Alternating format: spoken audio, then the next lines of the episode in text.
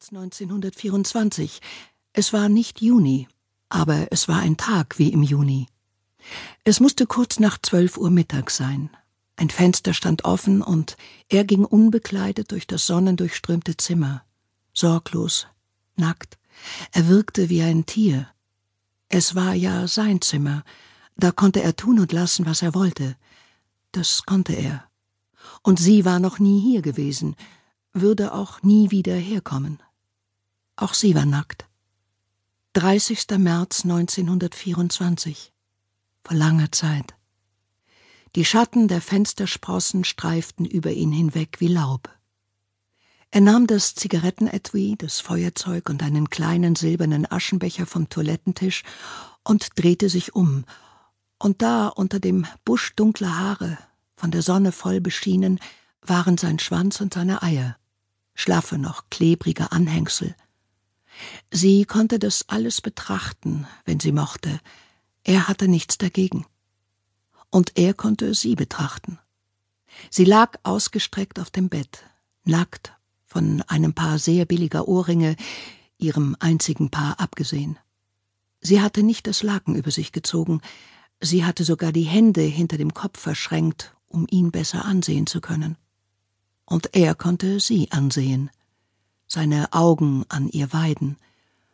Der Ausdruck fiel ihr unvermittelt ein, neuerdings fielen ihr solche Ausdrücke ein, seine Augen an etwas weiden.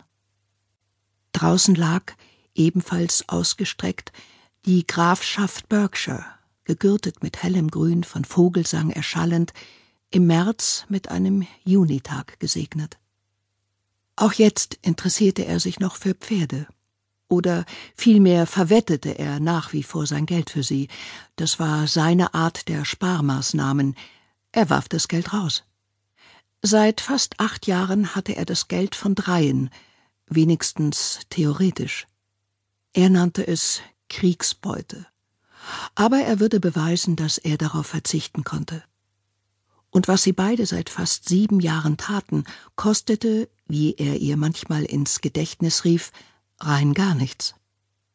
Nichts außer Verschwiegenheit, einem gewissen Risiko, einer Gewitztheit und dem ihnen beiden eigenen Talent, alledem gewachsen zu sein. Aber das hier hatten sie noch nie getan. Sie war noch nie in seinem Bett gewesen, ein Einzelbett, aber breit, auch nicht in seinem Zimmer, nicht in diesem Haus. Wenn es nichts kostete, dann war dies hier das größte Geschenk. Aber wenn es nichts kostete, was war dann mit den Malen, so könnte sie ihn jederzeit erinnern, als er ihr Sixpence gegeben hatte? Oder war es sogar Threepence gewesen? Ganz am Anfang, bevor es, traf das Wort zu, ernst wurde. Aber sie würde es nicht wagen, ihn daran zu erinnern, jedenfalls nicht jetzt.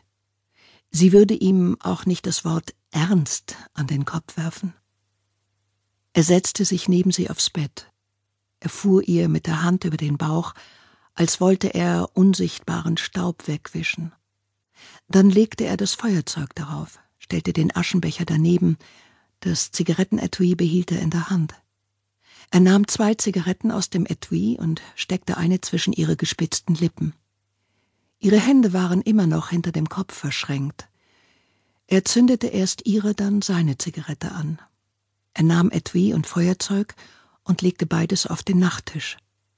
Dann streckte er sich neben ihr aus, während der Aschenbecher zwischen ihrem Bauchnabel und ihrer Möse, wie er inzwischen ohne weitere Umstände gern sagte, stehen blieb. Schwanz, Eier, Möse, ein paar schlichte, grundlegende Ausdrücke gab es. Es war der 30. März, ein Sonntag. Es war Muttertag, der damals Mothering Sunday genannt wurde. Na, Jane, wenn das kein herrlicher Tag dafür ist, hatte Mr. Niven gesagt, als sie ihm frischen Kaffee und Toast brachte. Ja, Sir, hatte sie gesagt und sich gefragt, was er in ihrem Fall mit dafür meinte. Ein wahrhaft herrlicher Tag. Als wäre es sein großzügiger Beitrag. Dann, zu Mrs. Niven gewandt, wenn uns